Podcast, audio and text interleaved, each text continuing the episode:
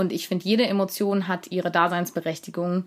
Ähm, und unsere Aufgabe ist es, sie richtig zu leben, zu erkennen und zu nutzen und ihr eben auch Raum zu geben. Deshalb ist es natürlich okay, auch mal zu Hause zu sitzen und mal wütend zu sein oder auch mal frustriert zu sein. Und ich bin auch ein ganz großer Fan davon, Emotionen Platz zu schaffen. Also ich komme auch bei einer negative Stimmung. Ich frage mich dann nur bewusst, okay, wie bin ich da hingekommen und was will mir das jetzt vielleicht sagen?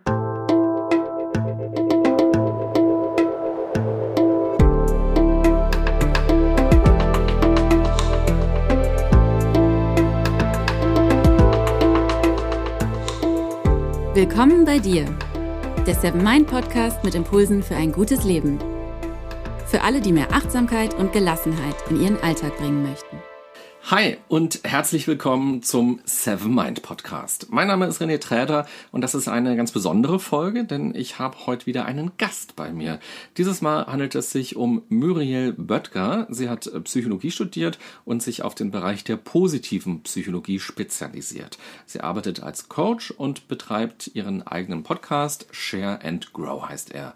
Muriel sagt, dass es nicht die goldene Regel zum Glücklichsein gibt. Ich bin gespannt, wie ihre ganz eigene Regel aussieht. Hier im ersten Teil des Interviews schauen wir schon mal, was mit diesem Konzept der positiven Psychologie gemeint ist. Vor allem lernst du sie aber auch mal ein bisschen persönlicher erst kennen. Und im zweiten Teil schauen wir dann stärker darauf, wie du die positive Psychologie für dich nutzen kannst, um zufriedener zu sein, besser mit Stress und Ängsten umzugehen und um mehr so zu leben, wie du es denn willst. Herzlich willkommen, Muriel. Vielen Dank für die schöne Anmoderation. Das äh, bringt mich schon zum Strahlen, ohne dass wir angefangen haben. das freut mich. Ja, positive Psychologie ist so ein Begriff, der für viele Menschen so Fragezeichen auslöst. Auch ich erlebe das immer wieder, wenn ich einen Vortrag halte oder auch in Workshops oder Coachings, dass Leute sagen, hä, positive Psychologie, ist denn Psychologie nicht an sich positiv? Gibt es denn auch negative Psychologie? Die Frage so, kriege ich auch okay, immer. so ganz häufig. Wie erklärst du denn in, in wenigen Worten, was das eigentlich sein soll? Mm. Also die positive Psychologie ist eine Teildisziplin der Psychologie, die sich mit dem guten Leben auseinandersetzt. Es gibt, äh, im Englischen sagt man, die setzt sich quasi mit dem, mit der Erforschung des Optimal Human Functioning auseinander. Also wie funktioniert ein Mensch optimal? Was ist mit Menschen, die besonders glücklich sind? Was machen die vielleicht anders? Ähm, und der Fokus bei der positiven Psychologie ist ein sehr angewandter. Also in der positiven Psychologie wird geschaut, okay, was macht denn das gute Leben aus? Was äh, bringt uns denn Wohlbefinden? Wie können wir unsere Stärken mehr einsetzen? Aber dann auch, wie können wir daraus wirklich Interventionen, also Übungen gestalten, die jeder für sich nutzen kann. Also nicht nur präventiv, äh, nicht nur im Nachhinein, sondern eben auch präventiv. Ähm, du kannst dir vorstellen, die Psychologie, so wie wir sie kennen, ist entstanden nach dem Zweiten Weltkrieg maßgeblich, wo es darum ging, die Leute aus einem Defizit rauszuholen. Klar, weil du musstest die Leute nach dem Krieg erstmal aus irgendeinem Defizit rausholen, weil die ja ganz viele schlimme Dinge oder in Anführungsstrichen negative Dinge erlebt haben. So, und die musst du auf ein Normallevel holen. Und wenn du die auf ein Normallevel hast, also Abwesenheit von Krankheit, heißt das im Endeffekt, ähm, schaut die Psychologie sonst nicht weiter. Und die positive Psychologie schaut, okay, was kommt denn über diesem Normallevel? Also was ist denn, wenn wir nicht nur nicht krank sind, sondern vielleicht auch noch glücklich sind? Mhm. Ja. Und ähm, gibt es denn so eine Intervention, die du tatsächlich tagtäglich betreibst? Mm, ich spiele den ganzen Tag das Spiel, äh, was ist das Gute daran? Ah. Äh, das ist keine, die eine, ist nicht die eine Intervention aus der positiven Psychologie, aber es ist so ein bisschen ein Zusammenspiel aus allen Ansätzen, weil gerade das Thema Dankbarkeitstagebuch etc. Ähm, Dinge, die mit Sicherheit auch den Podcast-Hörern vom Seven Mind Podcast schon bekannt sind, äh, werden in der positiven Psychologie viel erforscht. Ähm, und der Fokus ist halt immer zu schauen, okay, was ist das Gute daran? Und das ist das, was ich tatsächlich wirklich konsequent jeden Tag durchziehe, weil egal was passiert, in meinem Kopf geht direkt die Frage an, okay, was ist das Gute daran? Mhm. Also es kann noch so negativ sein, ich, ich kann gar nichts mehr dagegen tun. Es ist mir so in Fleisch und Blut übergegangen. Ich frage mich direkt, was ist das Gute daran? Ähm, ich glaube, es ist manchmal für mein Umfeld ein bisschen nervig, weil manchmal will man auch mal sauer sein oder so. Aber ich bin dann vielleicht kurz sauer und dann frage ich mir, okay, was ist das Gute daran? Okay, also wenn dein Freund oder deine Freundin zu dir kommt und sagt, die Beziehung ist beendet, dann sitzt du nicht da und sagst, oh nein, geh nicht, sondern du sagst, hey, was ist das Gute daran? ich würde schon eher sagen, nein, geh nicht. Ja? Aber ähm, prinzipiell, wenn mir auch Dinge widerfahren, mit denen ich nicht rechne, wie sowas, ähm, schaffe ich mich schnell auf so eine reflektive Ebene zu heben, in der ich das irgendwie von außen betrachten kann und schauen kann, okay, was habe ich jetzt vielleicht dadurch gelernt, was kann mir das in der Zukunft bringen, etc.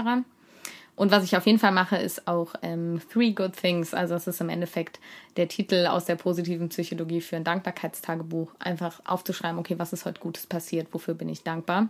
Nur ich würde lügen, wenn ich sage, dass ich es wirklich jeden Tag durchziehe, mhm. weil ich es einfach nicht. Ich bin ja auch nur Mensch, ne? Ich mache es halt einfach nicht jeden Tag. Aber wirklich jeden Tag ist was ist das Gute daran? Gibt es denn vom heutigen Tag, ich weiß, du bist schon geflogen aus Köln nach Berlin, oder auch aus den letzten Tagen etwas, wo es ein bisschen länger gedauert hat, bis dir das Gute dann eingefallen ist, was das Gute daran ist? Mhm. Soll ich mal kurz in mich gehen, was denn war? Mhm. Ja, tatsächlich ist, okay, das ist relativ krass. Ähm, ist jemand gestorben. Keine Person, die ich kenne, aber halt über zwei Ecken und ich kenne halt die Person, äh, die darunter gelitten hat, dass diese Person gestorben ist. Und ich habe erst so gedacht, boah, wie schlimm. Und dann habe ich so ein bisschen nachgehakt und gefragt, wie war denn dein Verhältnis zu der verstorbenen Person? Und dann kam so raus, ja, total gut.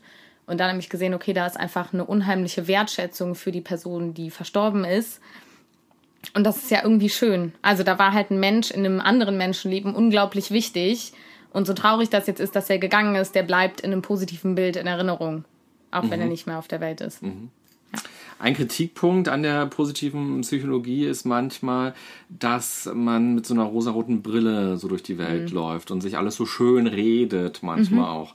Und ähm, ich finde die Übung schön, die du gerade erzählt hast. Und ich glaube auch, dass es uns als Gesellschaft auch voranbringen würde, wenn jeder von uns öfter mal so denken würde, ähm, was ist das Gute eigentlich daran.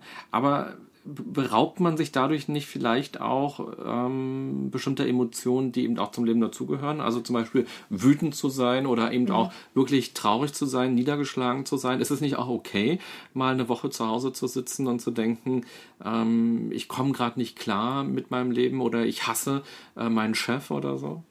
Äh, ja, das ist eine Gegenkritik, die ganz häufig kommt und ähm, der ich mich auch ganz klar widersetzen möchte, weil dann ist irgendwas nicht richtig verstanden worden. Die positive Psychologie sagt nicht, dass Negativität abwesend ist, nur weil positiv im Namen ist. Ähm, Negativität gehört genauso zum Leben dazu. So alles hat irgendwie zwei Seiten und da bin ich der allergrößte Verfechter von, weil ich bin auch jemand, äh, mein Motto über allem ist It's all about the balance in life. Und so gut drauf ich auch immer bin und so viel Positivität mir dieses Fach auch in mein Leben bringt, bin ich absolute Realistin und weiß Dinge zu planen, ähm, weiß Dinge auch realistisch einzuschätzen. Sag auch gerne mal so, dass wir müssen das umstrukturieren. In der Form ist es nicht so leicht umsetzbar. Ähm, und ich bin auch jemand, ich mag auch die in Anführungsstrichen negativen Emotionen sehr gerne. Weil für mich eigentlich Emotionen nicht negativ oder positiv sind, weil Wut ist auch eine positive Emotion, solange sie funktional ist. Mhm. Emotionen haben immer eine Funktion und eine Dysfunktion. Beispielsweise Wut ist die Funktion, dass wir in der Energie kommen, in eine Umsetzung kommen. Ähm, wenn wir in der Dysfunktion sind bei Wut, dann kommen wir in eine Zerstörung, dann kommen wir in eine Aggression. Und ich finde, jede Emotion hat ihre Daseinsberechtigung. Ähm, und unsere Aufgabe ist es, sie richtig zu leben, zu erkennen und zu nutzen und ihr eben auch Raum zu geben. Deshalb ist es natürlich okay, auch mal zu Hause zu sitzen und mal wütend zu sein oder auch mal frustriert zu sein. Und ich bin auch ein ganz großer Fan davon, Emotionen Platz zu schaffen. Also ich komme auch mal in eine negative Stimmung. Ich frage mich dann nur bewusst, okay, wie bin ich da hingekommen und was will mir das jetzt vielleicht sagen? Warum bin ich denn jetzt gerade traurig oder warum bin ich wütend? Und dann nehme ich mich ähm, ganz achtsam aus dem Kontext raus und versetze mich in einen anderen. Wie zum Beispiel letztens hatte ich einfach so einen Tag, da ist von vorne bis hinten alles schief gelaufen. Also wirklich, ich hatte, ähm, ich wollte morgens ein Video drehen, dann ist irgendwie die, mit dem ich, die Freundin des Kameramanns ins Krankenhaus gekommen. Wir konnten das Video nicht drehen. Dann ist der nächste Termin abgesagt worden. Dann habe ich irgendwie noch meine Bahn verpasst. Also weißt du, es war so wirklich so, alles ist, der, der Plan war durchgetaktet von neun bis neun Uhr und ungefähr nichts hat stattgefunden. Und dann habe ich einfach gesagt, weißt du was, geh raus aus dem Kontextbüro, geh laufen, zieh die Laufschuhe an und dann kommst du irgendwie erstmal wieder dahin, wo du eigentlich sein willst. Habe ich geguckt, okay, was kann ich jetzt noch aus dem Tag machen? Also es ist ja nicht schlimm, auch mal sauer zu sein oder traurig zu sein, sondern es geht vielmehr darum, den Blick auf sich zu richten was möchte mir diese Emotion jetzt sagen und was kann ich jetzt damit Gutes machen. Also es ist nicht nur eine rosarote Brille anhaben, sondern es ist ein Bewusstsein für sich und seine Emotionen und dadurch entwickelt sich automatisch ein positiver Fokus, weil ich mich selber besser verstehe und dadurch auch in meinem Interesse besser handeln kann. Was kein Egoismus ist, sondern eine gesunde Eigenliebe. Wie bist du zu positiver Psychologie gekommen? Ich habe Psychologie im Bachelor studiert und habe äh, so ungefähr nach drei Sekunden im Bachelor gemerkt, gut, die klassische therapeutische Richtung wird es nicht für dich. Mhm. Und habe dann äh, immer wieder so die Augen, Ohren und Fühler offen gehalten im Studium und irgendwie so geschaut, okay, was, was gibt es denn noch für Türen? Welche Türen können sich dir denn noch öffnen? Und dann kam irgendwie so Coaching, habe ich so gemerkt, ah, das gibt so auf Konzernebene schon so ein bisschen dieses Training, Coaching. Aber so gemerkt, so ganz ist das auch noch nicht meins. Und dann habe ich irgendwann einfach einen Dozenten kennengelernt, der äh, bei mir an der Uni in Landau und der Pfalz, Place to be, kann ich nur empfehlen, ähm, in, in positiver Psychologie geforscht hat. Und dann bin ich einfach zu dem hin und habe gesagt, kann ich bei Ihnen meine Bachelorarbeit schreiben? Er so, ja, du kannst ein Training konzipieren. Und dann habe ich einfach mich mal eingelesen, habe gemerkt, boah, ich finde das total cool und habe angefangen, Training als Bachelorarbeit zu konzipieren. Und dann ähm, bin ich so dahin gekommen, wobei ich glaube, dass ich schon viel früher äh, den Prozessen der positiven Psychologie bekannt gemacht wurde, nur halt nicht unter dem Titel Positive mhm. Psychologie. Landau an der Pfalz? In, in der, der, Pfalz. Pfalz. Landau mhm. in der Pfalz, da hast du studiert. Und ähm, es war gar nicht so leicht für dich, einen Studienplatz zu bekommen. Du hast 30 Absagen bekommen. Ja. Und ähm, wie ging es dir denn damals? Also wie bist du denn mit solchen Niederlagen umgegangen? Jetzt hast du ja gerade gesagt, du hast dieses Spiel so, was ist gut daran? Ja. Äh, als du damals den Briefkasten aufgemacht hast oder dein Mailfach aufgemacht hast und gesehen mhm. hast, wow, die 20. Uni sagt, ich darf nicht Psychologie studieren. Ja. Wie viele gibt es denn jetzt noch? Und wahrscheinlich werde ich das gar nicht studieren können. Wie ähm, bist du damals mit solchen Niederlagen oder negativen Nachrichten umgegangen? Mh, auch schon sehr ähm, zukunftsorientiert. Also im Endeffekt, okay, was kann ich denn damit machen? Ich habe mich parallel auch für andere Studiengänge beworben. Ich habe mich parallel für ähm, ein Fernstudium beworben, mir das angesehen, habe aber irgendwie auch nicht die Hoffnung aufgegeben, dass ich noch einen echten Studienplatz bekomme. Also weil ich hatte kein schlechtes Abi. Ich habe relativ früh entschieden, dass ich Psychologie machen möchte, habe dann herausgefunden, hui, da musste aber einen hohen NC für haben. Ähm, ich komme aus Köln, hast ja eingangs schon gesagt, da wurde der Studiengang im dem Jahr, wo ich mich beworben habe, der Bachelor Erstsemesterstudiengang mit 1,0 einfach mal zugemacht und ich hatte 1,7. Also überhaupt kein schlechtes Abi, aber halt nicht gut genug, um irgendwo ähm, Psychologie zu machen. Und ich glaube, dadurch, dass ich mir andere Türen offen gehalten habe, ich hatte mich dann noch für Wirtschaftspsychologie beworben, dann hatte ich mich für Psychologie an der Fernuni Hagen beworben ähm, die Türen waren quasi offen und ich wusste, ich kann auch über Umwege ans Ziel kommen. Diese Option in der Hinterhand zu haben, hat mich, glaube ich, nicht aufgeben lassen, dass da noch was kommt. Und dann kam auch kurz vor knapp im zweiten oder dritten Nachrückverfahren die Zusage von Landau in der Pfalz. Und ich meine, ich habe dann den Master in Cambridge in England gemacht. So besser hätte es für mich nicht laufen können.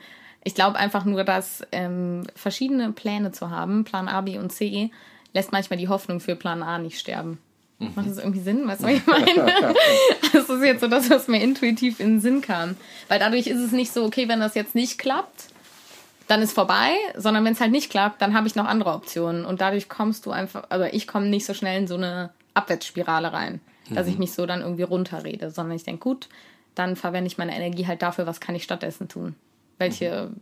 Optionen? Viele Wege führen nach Rom. Total. Naja, und ich denke auch immer, ähm, wenn Dinge gar nicht ähm, funktionieren oder eben nicht klappen, dass man das nicht bekommt, dann ist das halt auch wirklich gar kein Weltuntergang. Also ich glaube nicht so an Universum oder sowas, dass es dann nicht sein soll, sondern ich denke einfach, es ist jetzt nicht so und ähm, dann muss ich halt schauen, was es noch für Alternativen gibt. Und manchmal sind die Alternativen ja sogar besser. Also wenn man überlegt, was will man studieren, dann denkt man so, ja, vielleicht Medizin oder Jura oder Psychologie oder BWL, so die Klassiker. Aber es gibt, oder rate mal, wie viele Studiengänge gibt es in Deutschland? Boah, Tausende. Es gibt bestimmt so krass viele, oder? Sag mal. Ja, sag mal eine Zahl. Du oh. musst jetzt schon eine Zahl abgeben. Okay, ähm, 944. Ja, es gibt ungefähr 15.000 Studiengänge. Ja, kein Problem. Und ich glaube, manchmal ist es vielleicht auch gar nicht so schlecht, wenn man nicht Jura, nicht Medizin, nicht Psychologie bekommt, ja. weil man dann aufgefordert ist, nochmal genau zu gucken, was es alles für Möglichkeiten gibt. Ja. Und möglicherweise stelle ich ja fest, ah Mensch, es gibt ja Wirtschaftspsychologie, wusste ich gar nicht vorher. So, vielleicht ist es genau das, was zu mir ja. viel besser passt als das generelle Psychologiestudium. Oder vielleicht ist es gar nicht so tragisch, wenn ich eben nicht Arzt oder Ärztin werde, sondern was anderes studiere, weil es noch besser zu mir passt. Ja, definitiv sehe ich auch so. Und das ist, ähm, also ich, ich glaube, die Einstellung habe ich auch so ein bisschen in mir. Sozusagen, okay, wenn das halt jetzt nicht ist, dann suchst du dir halt einen anderen Weg und dann findest du irgendwie einen anderen Weg. Mhm. Und ich bin auch irgendwie so der Meinung, dass jeder so einen ganz individuellen Weg geht und du kannst eh nichts replizieren, was bei jemandem anderen mhm. im Leben schon genauso abgelaufen ist und es wird sich halt dein Weg ebnen, so mhm. wie als würde so jeder von uns seinen eigenen Trampelfahrt machen. Mhm. Weil wir erleben einfach nicht genau die gleichen Dinge. Wir haben zwar Ähnlichkeiten mit den Lebensgeschichten anderer Menschen hier und da mal, aber es ist auch vollkommen okay, wenn dein Weg mal nach rechts und nach links geht ähm, und du da mal was Neues siehst. Mhm, total, finde ich auch. Man kann sich inspirieren lassen von anderen und schauen, wie haben die das gemacht. Ja. Aber ich glaube, es macht nicht so viel Sinn, das nachzugehen, weil die Zeit hat sich verändert, man selbst sich mal ein anderes. Ja. Und ich glaube auch, dass es ganz wichtig ist, so Mut zu entwickeln, so einen eigenen Weg für sich eben auch zu finden und zu kreieren. Ja. So, Muriel, jetzt haben wir dich schon ein bisschen kennengelernt. Jetzt kommen ähm, die Fragen, die ich vorbereitet habe. In diesem Gläschen sind über 40 Fragen und du kannst einfach mal nacheinander sieben ziehen und schauen, was dir dazu einfällt. Soll ich äh, ziehen und dann beantworten? Ja. Okay. Ähm, hast du ein Lebensmotto? Habe ich eben schon verraten. Äh, it's all about the balance in life. Das ist äh, mein absolutes Lebensmotto, weil ich glaube, wenn wir selber nicht im Gleichgewicht sind, ähm, das heißt irgendwie mit uns im Reinen sind und genug auf uns achten, aber auch genug auf andere achten, dann kommen wir irgendwie nicht, nicht viel weiter oder werden halt unglücklich. Ähm, und genauso ist es irgendwie mit allem.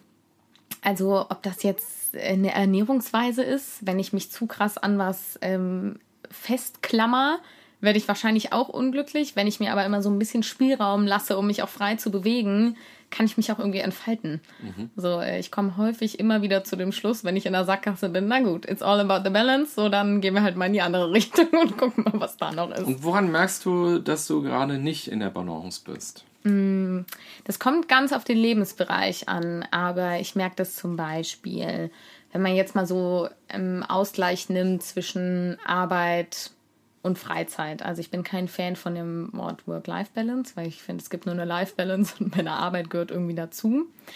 Trotzdem ist es ja wichtig, dass ich parallel zu meiner Arbeit schaue, dass ich noch ähm, ein Gleichgewicht auf der anderen Seite habe. Weil wenn ich nur arbeite, dann falle ich auch irgendwann in ein Loch und vernachlässige irgendwie meine Freunde und meine Familie. Und ich merke das zum Beispiel, dass wenn ich ähm, zu viel arbeite, dass ich ähm, schneller aus meiner Haut fahre oder dass ich nicht so einen Zugang zu mir habe. Ähm, weil wenn ich im Gleichgewicht bin, das heißt ausreichend Sport mache, mich so ernähre, wie es mir gut tut, ähm, so viel arbeite, dass es mir Spaß macht, aber auch trotzdem ähm, genügend soziale Kontakte habe, dann merke ich, ich habe einen guten Zugang zu mir selbst. Das heißt, ich kann gute intuitive Entscheidungen treffen in der Arbeit. Ähm, das heißt, ich fühle mich irgendwie fit beim Sport. Ich fühle mich aber auch in meinem Körper wohl, sodass ich auch ein kleines Anzeichen von Unwohlsein direkt merke und merke, ah, okay, vielleicht sollte ich heute Abend mal zu Hause bleiben, ruhigen machen. Und sobald ich aus der Balance bin, merke ich das nicht mehr so schnell und bringe mich dadurch ja noch schneller aus der Balance. Mhm. Also dann gerate ich auch eher in eine Abwärtsspirale, weil dann merke ich gar nicht, dass ich eigentlich total müde bin und vielleicht mal heute Abend nicht mit meinen Freunden was machen sollte. Mach dann was mit denen, kann das aber wirklich nicht genießen und dann wird es irgendwie so immer schlimmer. Das heißt, wenn ich im Balance bin, alle Bereiche so ihre Erfüllung bekommen, alle Akkus irgendwie aufgeladen bin, sind, dann habe ich einen guten Zugang zu mir selbst. Mhm. Und ich habe immer das Gefühl, auch erst dann kann ich gute Beziehungen führen. Dann kann ich gute Arbeit leisten dann kann ich gut im Sport sein oder was ich sonst mache.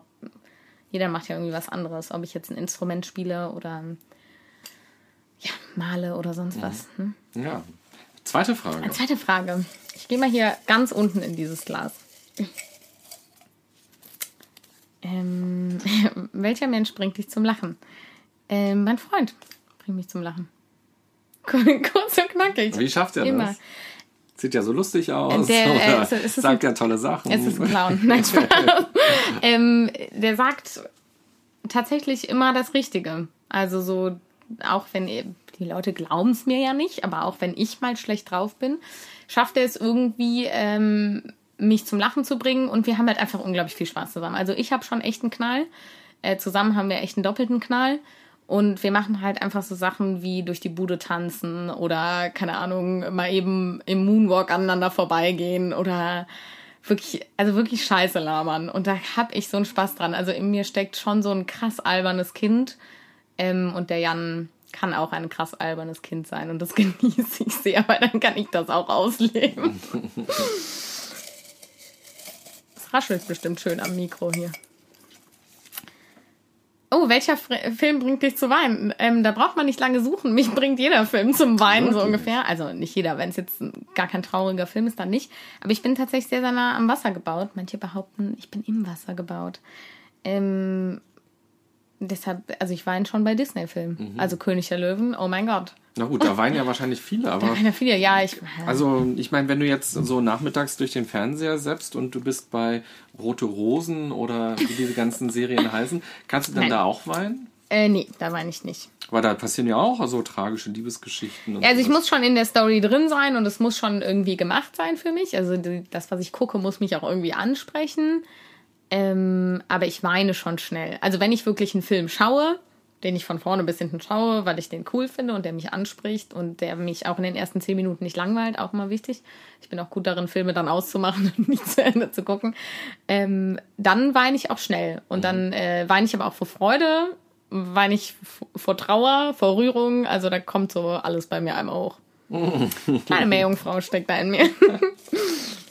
die, nee, die vierte Frage. Vierte schon. schon. Effizienz. Oh, was bereust du in deinem Leben? Eigentlich nichts.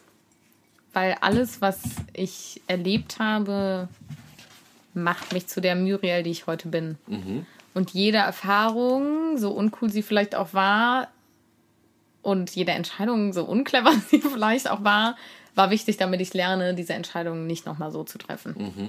Und alles ist ja, also alle Erlebnisse, die wir haben, sortiert ja auch unser Gehirn irgendwie als Referenzerfahrungen ein. Und ich möchte meinem Gehirn keine dieser Referenzerfahrungen nehmen. Und ich habe immer das Gefühl, wenn ich das bereue, ähm, dann bin ich nicht ganz ehrlich zu mir selber und kann nicht so authentisch ich selber sein. Und wenn du sagst, alles, was du so erlebt hast, ähm, hat dazu geführt, dass du heute die Muriel bist, die du bist. Was für eine Muriel bist du denn?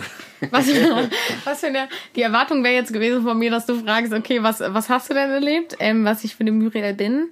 Ähm, ich würde sagen, ziemlich tough ähm, es gibt in Köln ein sehr bekanntes Lied, die, die Rheinländer und Kölschen kennen es wahrscheinlich. Ähm, und da gibt es eine ähm, Textpassage, die heißt Jod ihr launt, dass es bald schon nervt. Mhm. Ähm, und das bin, glaube ich, ich. Die meinen dich mit dem, ich, mit dem Lied. Ich habe so eine leichte Intuition, dass die mich meinen. Nein, Spaß, ich fühle mich da einfach immer angesprochen und ich glaube, ich schaffe es einfach, ähm, in den allerkomischsten Umständen irgendwie gute Laune zu haben. Und ähm, wenn die Leute mich nur oberflächlich kennenlernen, dann sagen sie vielleicht das, was du auch am Anfang über die positive Psychologie gesagt hast. Ja, die hat eine rosarote Brille an, die ist ein bisschen naiv. Ich glaube, die Leute unterhalten sich eine Minute mit mir und merken, okay, so, die hat es irgendwie schon hinter Faustdick hinter den Ohren und hat auch einiges erlebt und weiß schon, wieso sie bestimmte Aussagen so trifft, wie sie sie trifft. Ähm, ich bin halt einfach nur schwer abzubringen von Dingen, die ich mir in den Kopf gesetzt habe. Ähm, kann sie aber trotzdem realistisch einschätzen und sagen, okay, ähm, hier machen wir jetzt halt, weil das hat keinen Sinn mehr. Also dieses, dass ich irgendwie beides kann. Mhm. Groß träumen und realistisch planen. Jetzt hast du schon Köln mehrmals angesprochen. So der Begriff Frohnatur ist noch nicht gekommen, aber vielleicht äh, würde er ja noch kommen. Ich habe bei dir gefunden, das fand ich ganz interessant, ein Bekannter hat mal zu dir gesagt, dass er nie wieder mit dir feiern gehen will am 11.11., .11., weil das so eskaliert ist. Und Warum habe ich das denn nochmal erzählt? und da fand ich interessant, ähm, wenn man sich so mit Achtsamkeit auseinandersetzt oder auch mit Yoga und äh, mit Spiritualität oder eben mit all diesen Dingen des Lebens, ähm, dürfen dann so Extremsituationen nicht mehr dazugehören. Also mhm. braucht es dann so eine, so eine Mitte immer? Mhm. Äh, ich war gerade noch kurz daran hängen geblieben, wo ich das mal wieder erzählt habe. Ich bin echt eine Quatschnudel. Aber erinnerst du dich an den Freund? Äh, ja, ja, ich weiß auch, wann das, das war. 11.11. .11., ähm, jetzt letztes Jahr. Ich weiß auch, wer das war. Äh, viele Grüße an der Stelle. ähm, ich glaube, das war weniger ähm, jetzt auf den Alkoholkonsum äh, bezogen, sondern einfach nur darauf, dass es halt krass abging. So, ich bin halt, wenn ich irgendwo hingehe, dann tanze ich mir halt super einen ab und tanze auch mal so drei, vier Stunden lang am Stück und ich laber mit jedem und ich mache echt, ähm, ich, ich lebe dieses Kind in mir auch gerne aus. Äh, und ich finde gerade ähm, zu einem Gleichgewicht, zu einer Form von Spiritualität etc. gehört genau das dazu. Mhm. Weil in dem Moment, wo ich mir einfach mal feiern und äh, loslassen und das jetzt, wie gesagt, gar nicht in Form von Alkohol. Also ich kann das zum Beispiel auch ohne Alkohol. Also ich äh, mache auch in gewissen Phasen meines Lebens sehr viel Sport und trinke dann manchmal gar nicht. Dann gehe ich trotzdem Karneval feiern. Ähm, weil mir geht's um Singen, mir geht's um Tanzen, mir geht's um einfach mal irgendwie loslassen und einfach sein und den Moment genießen. Und ich finde, genau das gehört eben dazu, wenn du dich mit so Themen auseinandersetzt. Mhm. Weil erst dann lernst du ja die beiden Seiten des Gleichgewichts kennen. Mhm. Und wo wir jetzt schon darüber sprechen, wer du bist, welche Muriel du bist. ähm, welche von den vielen Muriels ja. jetzt vor dir? ähm, zu deinen Top 3 Werten sagst du, selbst von dir gehört Authentizität. Und abgesehen davon, dass man diesen Begriff schon gar nicht sprechen kann. Authentizität. Frage ich mich oft, was soll das eigentlich bedeuten? Hm dass ich, ähm, und deshalb möchte ich auch nichts bereuen, was jemals in meinem Leben passiert ist oder was ich entschieden habe dass ich einfach 100% hinter mir stehe. Dass ich 100% hinter jedem hässlichen T-Shirt stehe, was ich mal getragen habe und voller im Grund sagen kann, ja, heute finde ich es hässlich. Dass ich genauso sagen kann, ich bin, ähm, ich bin einfach, wie ich bin und wenn mir jemand sagt, dass er das nicht gut findet, dann finde ich das, kann ich das akzeptieren, muss mich deshalb aber nicht weniger lieben, ähm, weil das zu mir gehört, was auch immer diese Person an mir nicht mag. Ähm, einfach, dass ich mich mit all meinen Stärken und mit all meinen Ecken und Kanten auch leben darf. Und es ist keine Berechtigung dafür, jedem auf den Schlips zu treten und sich komplett daneben zu benehmen. Das will ich gar nicht damit sagen, sondern einfach nur, dass ich ich sein darf und dass ich das auch lebe und dass ich das auch zeige und dass ich ähm, die Worte benutze, die ich benutzen möchte und dass ich die Kleidung trage, die ich tragen möchte. Also das ganze Paket, dass ich meine Gedanken aussprechen darf und die verteidigen darf dass ich aber auch genauso sagen darf, boah, da ist mir ein dicker Denkfehler unterlaufen, absoluter Schwachsinn. Das heißt ja, dass ich einfach mein Ich leben kann, so wie es halt in mir steckt. Mhm. Und dabei jetzt nicht äh, der Mega-Rebell bin, der irgendwie gesellschaftlich alles abreißt, sondern der trotzdem umgänglich ist. Und zurückblickend gibt es gar nichts, wo du dich jetzt aus heutiger Sicht für schämst oder wo es dir leid tut, dass du das so getan hast? Natürlich sage ich auch mal, boah, wie peinlich war das denn? Aber es ist halt, also guck mal, dass du das gerade mit dem 11.11. .11. rausgekramt hast, dass er das gesagt hat. Es könnte jetzt schon komisch rüberkommen nach außen, aber ich finde es auch irgendwie ultra lustig. Und dass ich, und ich fand es auch in dem Moment lustig. Und dass ich das ähm, auch in mir behalte, also mein Herz auf mein Herz höre, was halt sagt, ja, in dem Moment fandst du es lustig. Und ähm, natürlich sage ich, boah, das war voll peinlich. Oder ich finde auch voll viele Sachen, die ich mal früher gemacht habe, finde find ich heute peinlich, würde ich so nicht mehr machen. Aber ich kann das offen kommunizieren und ich muss mich deshalb nicht schämen oder irgendwas bereuen. Mhm. Sondern ich kann einfach sagen, ja, ist halt peinlich, aber als ob nicht jeder andere auf dieser Welt auch irgendwas peinlich findet, was er mal gemacht, gesagt oder getan mhm. hat. Ja, bei mir ist es tatsächlich so, dass ich etwas habe, was mir zurückblickend unangenehm ist, was ich peinlich finde und wo ich mich auch für schäme. Und zwar ähm, im Zivildienst war es so, dass ich musste damals noch ein Jahr Zivildienst machen und es gab auf dieser Station, wo ich war, ähm, ein paar sehr tolle Schwestern, die wirklich ähm, sehr nett waren und das toll gemacht haben. Und es gab auch ein paar Schwestern, die ich furchtbar fand, mhm. weil die so wahnsinnig viel gelästert haben den ganzen Tag und ähm, so gemein zueinander waren und sich selbst so wichtig genommen haben. Und ich fand manchmal, die Patienten hätten so wichtiger sein müssen. Aber das Schlimmste war für mich wirklich dieses Lästern. So, es gab so dieses Schwesternzimmer, wo wir gefrühstückt haben. Und wenn dann einer rausgegangen ist, weil die zu einem Patienten musste oder so, ähm, dann ist über die gelästert worden. Und wenn eine andere rausgegangen ist, dann ist über die gelästert worden. Und das, das ist für mich so eine Welt zusammengebrochen. Und da, da saß ich so drin und dachte mir, oh, wenn das jetzt Arbeiten ist, so ich war ja gerade, mein Abitur war fertig, ich habe jetzt ein Jahr gearbeitet da in, in, in der Klinik und dachte mir, oh, das kann doch nicht sein, jetzt muss ich bis 60, damals war es noch bis 60, ähm, arbeiten und das ist ja schlimm, wenn das Arbeit ist. Und auf jeden Fall war es so, ähm, an meinem letzten Tag habe ich einen Kuchen mitgebracht, aber ich habe auch jeder ähm, Schwester an dem, an, der, an, den, an den Schrank, wo sie ihre Klamotten drin haben, eine Postkarte rangehangen und habe hinten was draufgeschrieben. Und die, die ich nett fand, habe ich was Nettes draufgeschrieben und die, die ich doof fand, habe ich was Doofes draufgeschrieben. und ähm, da denke ich aus heutiger Sicht so, ah, wie blöd. Also, weil dadurch habe ich ja gar nichts Positives auch bewirkt, weil die denken eher, ja, was für ein Penner, jetzt ist der weg und ähm, dann macht er eine Ansage. Und setzt jetzt hier noch so einen Kackhaufen hin. Ähm, warum hat er nicht vorher was gesagt? Und ich habe natürlich vorher nichts gesagt, weil ich kam mir so klein vor, so jung und so unerfahren und ich musste ja dahin, ich konnte ja auch nichts ändern, so gefühlt so in dieser Opferhaltung und ähm, und da, und da schäme ich mich für. Und das, das Schlimme war, ich musste sogar noch mal hin zu dieser Station und mir eine Unterschrift holen, äh, damit ich so in meine letzte Zivildienstakten bekomme. Und da habe ich mich so geschämt und ich hatte auch keine Idee, wie ich diese Unterschrift bekomme, ohne noch mal auf diese Station zu gehen. Aber auch aus heutiger Sicht, das ist jetzt ja schon fast 20 Jahre her, ähm, denke ich mir, ach, René, warum hast du denn so eine Scheiße gemacht? Mhm. So, warum hast du dich da nicht besser verhalten? Und warum hast du es nicht mal versucht anzusprechen und zu sagen, Mann, warum lästert ihr denn jetzt über die? So, dann wäre vielleicht sogar noch was Positives äh, bei rumgekommen, anstatt da eigentlich ja auch blöd und gemein zu sein. Wusstest du es denn damals besser? Hättest du einen besseren Weg gekannt, das auszusprechen?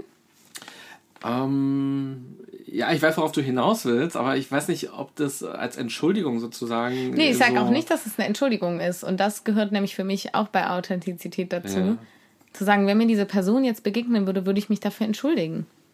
Also ich habe zum Beispiel jetzt an Weihnachten einer Person gedankt, die mir in meiner Kindheit sehr, sehr wichtig war, die ich dann relativ schnell habe links liegen lassen. Und dann habe ich die gesehen und habe mir gedacht, weißt du was, das kannst du jetzt eigentlich mal sagen, weil jetzt ist mir das klar, mhm. dass ich diese Person nicht so hätte links liegen lassen dürfen und habe einfach gesagt, hey, so du warst mir total wichtig und es war eine super schöne Zeit, die wir zusammen hatten und dafür wollte ich einfach mal Danke sagen. Mhm. Und dann war cool. Aber damals wusste ich es ja noch nicht anders. Und deshalb muss ich es heute nicht bereuen, weil heute weiß ich, ich würde so einen Menschen nicht mehr behandeln. Mhm. Weißt du, was ich meine? Also es Klar, ist dieses, total. es ist kein, und deshalb ist es kein Bereuen, sondern es ist ein, ich weiß es heute besser und wenn sich mir die Situation ergibt, dann kommuniziere ich, also dann gestehe ich das auch gerne ein. Und in dem Moment, wo ich meinen Fehler mir selber eingestehen kann und dann kann ich ihn auch vor anderen eingestehen, muss ich ihn ja nicht mehr bereuen, weil was ja dadurch dann entsteht, wenn ich so, wenn du jetzt eine von den Schwestern sehen würdest und denen sagen würdest, hey, dass ich damals diese Postkarte geschrieben habe, tut mir total leid, heute weiß ich, ich hätte das anders lösen können und aus heutiger Perspektive würde ich das auch anders lösen wollen. Aber ich wollte mich einfach mal dafür entschuldigen. So, das mhm. war nicht cool. Wie krass würde sich diese Krankenschwester darüber freuen? Weil wir ja sehen auch, oh, da hat sich jemand weiterentwickelt. Und wir wissen ja als Mensch alle, okay, wir entwickeln uns weiter. Und wir wissen alle, dass es Situationen gibt, auf die wir im Nachhinein nicht stolz sind. Muss ich sie deshalb bereuen? Nein, sehe ich eben nicht so. Und deshalb beantworte ich das so klar mit Nein. Weil wenn ich sie bereue, dann möchte ich auch den Fehler nicht gemacht haben. Aber dann habe ich auch nichts gelernt. Vielleicht haben diese Krankenschwestern aber auch seit 20 Jahren eine Postkarte in ihrer Handtasche und warten nur auf den Moment, mir auch eine geben zu können. Maybe. Ja. Aber dann kannst du ja auch heutiger Sicht sagen, ja, okay, habe ich halt auch irgendwie verdient, so, weil du sagst ja, okay, finde ich jetzt nicht cool. Ja. ne? Also genauso wie du die kritisiert hast für ihre Art, könnten sie dich ja jetzt auch kritisieren. Also ich finde, es ist auch so ein, okay, wir erden uns auch alle nochmal. In dem Moment, wo ich nichts bereue, stehe zu allem, was ich gemacht habe und erde mich auch mal. Und dann gehört es auch dazu, dass einem was peinlich ist. Aber es ist halt was anderes, als es rückgängig machen zu wollen. Mhm. Frage 5. Frage 5. Oh, wer ist dein Vorbild? Uh. Ähm, ich glaube, ich habe nicht so das eine große Idol, was viele Leute haben. Ich habe ganz viele Menschen, zu denen ich irgendwie hochschaue und dann immer in so einem bestimmten Segment. Also ähm, zum Beispiel, äh, meine Mama ist eine krasse Überlebenskünstlerin, so in dem, äh, also so eine Löwenmama, weißt du, die macht so alles und die kann alles alleine, wenn sie möchte und ist so super unabhängig und hat ganz schön viel Kraft in sich, so dass es so Vorbild für Überlebenskunst, Löwenmama sein, ist meine Mama. Ähm, dann habe ich schon erwähnt, Jan, mein Freund, zu denen ähm, bewundere ich für ganz, ganz viele verschiedene Dinge. Da äh, könnte ich jetzt eine ganz lange Liste aufmachen, aber den bewundere ich. Ähm, dann gibt es einen Mensch, den ich ganz, ganz sehr für seine unternehmerischen Tätigkeiten bewundere. Ähm, meistens, was auffällt, sind, es sind meistens schon Leute, die ich auch kenne. Wo ich so wirklich sage, okay, das hat eine Vorbildfunktion und deshalb picke ich mir dann quasi auch diesen einen Lebensbereich raus und dafür ist es Vorbild. Dann gibt es natürlich auch große Leute, wo ich so denke, wow, äh, das sind natürlich auch ähm, Menschen, die super viel erreicht haben, aber ich schaue gern zu Menschen hoch, die ich auch was fragen kann. Mhm. Das heißt nicht, dass ich zu anderen nicht hochschaue, aber ich schaue gerne ähm, zu Menschen hoch, die ich was fragen kann, weil dann habe ich das äh, oder ein echteres Bild. Nicht das echte, aber ein, ein echteres Bild, als wenn ich jemanden nur aus sozialen Medien oder so kenne und dann zu ihm hochschaue. Und die Person, die du aus unternehmerischer Sicht ähm, als Vorbild siehst, hast du jetzt den Namen nicht gesagt, so. aber wahrscheinlich ist es Christian Bischoff. Oh nee, äh, ah, es ist äh, tatsächlich der, ähm, oh ja, das wäre auch noch ein guter. Ähm, es ist äh, der Freund von, äh, der Vater von meinem Freund. Äh, der ist halt einfach äh, Unternehmer durch und durch und ähm, der hat einfach mir in den letzten Jahren gezeigt, äh, was Erfahrung ausmachen kann und ähm, dass Erfahrung den Instinkt und die Intuition schärfen mhm. können mhm. äh, und dass man sich darauf auch gerne verlassen darf. Und das ist jemand, den frage ich sehr, sehr gerne. Also den äh, frage ich, wenn ich mein Preismodell für die Coachings irgendwie mhm. verändere, was hältst du davon? Mhm. Weil ich einfach weiß, der hat einfach unternehmerische Erfahrung, der hat viel erlebt. Äh, ja, Christian Bischoff ist auch jemand und auch ähm, Jens, das ist der Partner von Christian Bischoff. Äh, weil du sprichst wahrscheinlich an, weil ich nochmal da gearbeitet habe. Du hast ein Praktikum dort gemacht? Genau, ich habe ein Praktikum dort gemacht und äh, da habe ich ähm, primär im Büro äh, mit Jens gearbeitet, habe aber Christian auch viel gesehen. Und äh, zum Beispiel Jens und Christian sind auch Personen, zu denen ich auf jeden Fall hochschaue. Also es gibt, wie gesagt, viele Vorbilder. Wenn man so ein Praktikum macht, dann bedeutet das ja, man investiert eine Menge Zeit seines Lebens oder seines Jahres oder wie auch immer. Selbst wenn man es fürs im Rahmen des Studiums macht, investiert man ja trotzdem so einen Teil vom Semester oder so. Irgendwo, warum hast du dich entschieden, dort ein Praktikum zu machen? Was hast du da erwartet? Ich frage deshalb, weil oft Leute sagen so, oh, den Christian Bischof finde ich so toll mhm. und ich gehe auch zu den Seminaren oder ich mache ein Coaching bei dem oder so. Und ich höre das ganz oft, dass er so als, ähm, ja, ich fast schon das Wort Guru würde ich da immer so in den Mund nehmen, ähm, so wahrgenommen wird. Und was ist so das Besondere aus deiner Sicht? Mm, also das, was äh, ich erwartet habe, ähm, ich versuche das mal gerade kurz zu clustern. Also was ich erwartet habe, warum ich in das Praktikum gegangen ist, ist tatsächlich, äh, der Jens hat mich zum Vorstellungsgespräch begrüßt mit, ähm, du weißt aber schon, dass du den Christian nicht viel sehen wirst, weil der viel on Tour ist. Ich so, ja, ist mir klar, weil ich erwartet habe zu sehen, was passiert denn hinter den Kulissen. Wie kann man sich so eine Marke aufbauen? Ähm, wo es um persönliche Weiterentwicklung geht und was muss im Hintergrund passieren, damit es irgendwie läuft. Wie läuft das im Büro ab? Läuft es anders als in anderen Konzernen? Ne? Das war so äh, mein Hauptaugenmerk. Das heißt, ich habe tatsächlich einfach viel Teilnehmermanagement im Büro gemacht. Ähm, viel normale Büroarbeit. Und dann am Wochenende war ich mit auf den Events.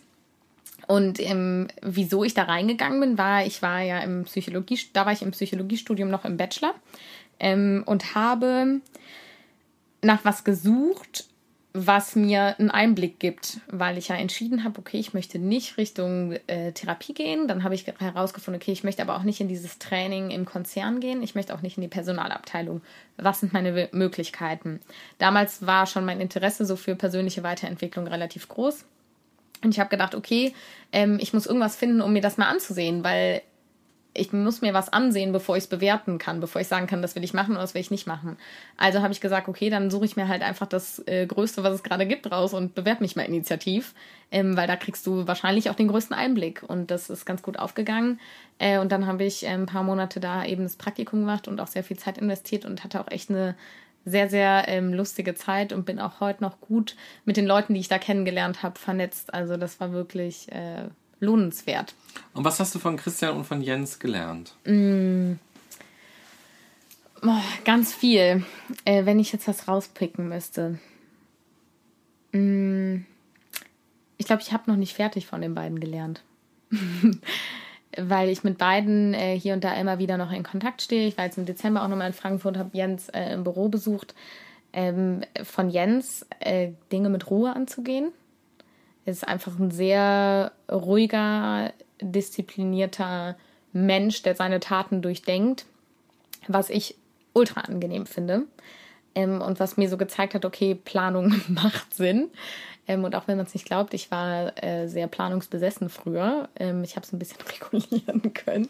Aber ähm, ich bin schon auch sehr, ähm, auch wenn man es bei meiner flippigen Art nicht denkt, sehr organisatorisch. Und äh, da auch mal ähm, sozusagen, okay, es macht Sinn, aber übertreib's auch nicht. Also da auch wieder das Gleichgewicht mhm. zu halten. Ähm, und von Christian auch so ein bisschen ähnlich, dass so Perfektionismus dich nicht weiterbringt, sondern eher eine Sackgasse und dass es auch einfach mal darum geht, ähm, ganz viel Mut habe ich von Christian gelernt, einfach mal Dinge zu machen und in die Umsetzung zu kommen. Schön. Vorletzte Frage. Vorletzte Frage. Ich will die. Das war eine lange Frage. Oh, mit wem würdest du gerne mal ein Bier trinken gehen? Uh. Ähm, ich trinke gerne Bier. Kölsch. Kölsch trinke ich bevorzugt. Äh, was anderes trinke ich gar nicht so gerne. Ich muss jetzt eine Person auswählen, das ist immer schwierig. Dann gibt es ja voll viele. Doch, mit meinem Opa. Lebt er denn noch? Der ist gestorben, als ich vier war. Und der war kein Freund von großen Worten, wenn ich das so richtig ähm, raushöre bei meiner Oma und meiner Mama. Aber mein Opa war ziemlich cool und der ist mir krass in Erinnerung geblieben. Auch wenn ich erst vier war, als er gestorben ist. Und mit dem würde ich gerne mal ein Bier trinken. Schön. Letzte Frage.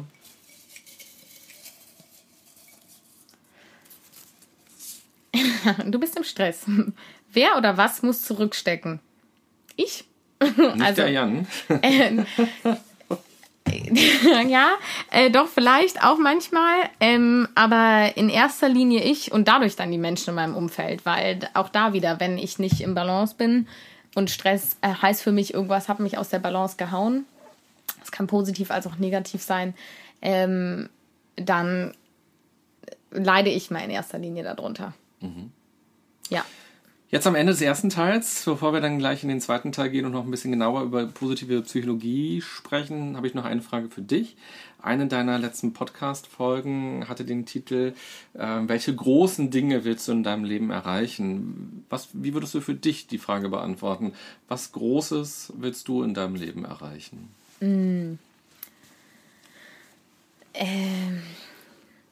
Also eigentlich und wie der Weg dann aussieht, ist gar nicht so wichtig, ähm, sondern nur das, was kommt irgendwie am Ende dabei raus. So viele Menschen wie möglich zu erreichen mit der positiven Psychologie und irgendwie zu zeigen, dass es eben kein einfach nur positives Denken, Wusa, Voodoo, Esoterik-Zauber ist, sondern dass es wirklich eine fundierte Wissenschaft ist die uns allen helfen kann, irgendwie gesünder und besser zu leben und auch in Gesellschaft besser zu leben. Ähm, das möglichst vielen Menschen mit auf den Weg zu geben, würde mich sehr freuen. Gut, dann tauchen wir in der zweiten Folge gleich noch ein bisschen tiefer ein in die positive Psychologie. Yes. Vielen Dank bis hierher. Vielen, vielen Dank.